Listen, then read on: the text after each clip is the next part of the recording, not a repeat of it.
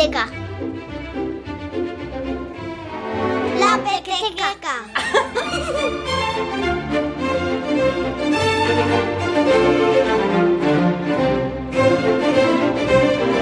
Hola, ¿qué tal? Bienvenidos a La Pequeteca, un espacio en Radio 5 que apuesta por la literatura infantil. Por lo mismo que apostó la maestra Paula Merlán hace más de una década. Empecé a escribir casi a la par que, que empecé a, bueno, a dar clases porque una cosa eh, llevó a la otra. Ya son casi medio centenar los libros que Paula Merlán ha publicado desde que comenzó a dar clases de animación a la lectura hasta hoy, que es profesora de segundo de primaria. Sus textos están siempre dirigidos a los prelectores y primeros lectores, con éxitos como El dedo en la nariz o morderse las uñas. Escribo sobre estos temas muchas veces porque al estar en contacto en mi día a día con tanto con mis hijos como con los alumnos del cole, pues es que es lo que vivo, ¿no? Y es lo que me inspira un poquito para escribir. El último que nace de esa inspiración en el día a día es Equipo H al rescate, ilustrado por Brenda Figueroa y editado por Carambuco. Tres, dos, uno, ¡ya! Carla inicia la subida a trompicones. Adelanta alegre. Y Adri va de primera. Estira el brazo y justo cuando se dispone a tocar la última rama, ¡plaf! Cae al suelo y se lleva un buen golpe. Carla empieza a llorar. Se ha hecho una herida en la rodilla y le duele mucho.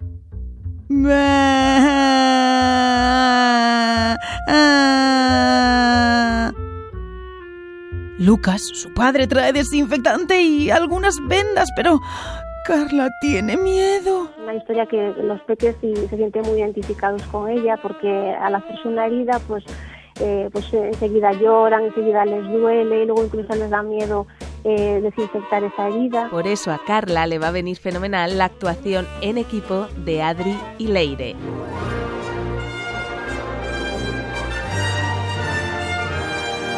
De los últimos libros publicados, Dinosaurízate, se sale de todo lo hecho hasta ahora. Bueno, tengo que decir que este libro eh, está un poco motivado por, por mi familia, por mis hijos, que son unos apasionados de los dinosaurios, mi marido también. Y de hecho ha habido un trabajo colaborativo de los cuatro porque, bueno, pues el, todo el trabajo de investigación, incluso ideas o cómo plantear eh, pues eh, o estructurar el libro también se lo doy un poco a ellos, ¿no? A, a toda esa pasión que demostraban, conocimiento y, y, ganas, ¿no? Porque este libro saliera adelante. La propuesta de Triqueta Editora era un libro informativo sobre la prehistoria, pero Paula quería centrarse en los dinosaurios para contarlos de otra manera, que no fuera otro libro más sobre dinosaurios. Requisitos para ser un dinosaurio. Requisito número uno. Pertenecer al grupo de los reptiles, pero sin ser un lagarto. Requisito número dos. Vivir en tierra firme hace millones de años. Requisito número tres. Tener la piel dura y escamosa y cuerpo vertebrado. Requisito número cuatro. Poner huevos con cáscara dura. Requisito número 5. Tener unas patas rectas y verticales al cuerpo. Si sobresalen lateralmente al cuerpo como los reptiles actuales, no eres un dinosaurio. Ah, y caminar a dos o cuatro patas. Dinosaurízate, ilustrado por Rena Ortega, es el resultado de un proceso de dos años. Un libro divulgativo que aspira a enganchar, metiendo literatura y también mucho dibujo estupendo, que acompaña a datos curiosos e historias de guion de cine. Cámara. Rolling. Action. La guerra de los huesos. Pronto el interés por los dinosaurios se trasladaría a Norteamérica. También allí aparecerían restos de dinosaurios. Con la expansión americana hacia el oeste se abría un inmenso territorio inexplorado para la búsqueda de restos de estas fascinantes criaturas.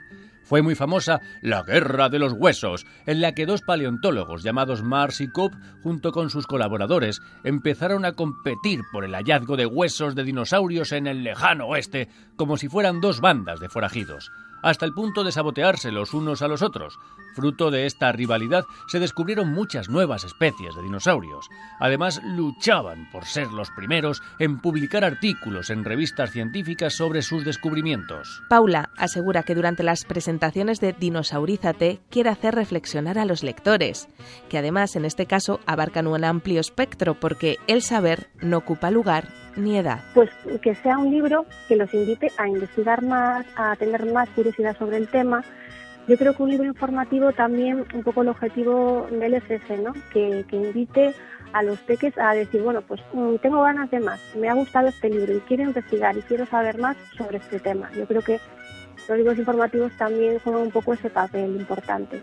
Un papel que persigue el mismo fin, el fomento, la animación a la lectura, para lo que Paula recuerda, el papel de los adultos es fundamental a la hora de motivar y buscar textos que les enganchen. La Pequeteca es tu biblioteca. Leticia Audibert, Radio 5, Todo Noticias. Thank you.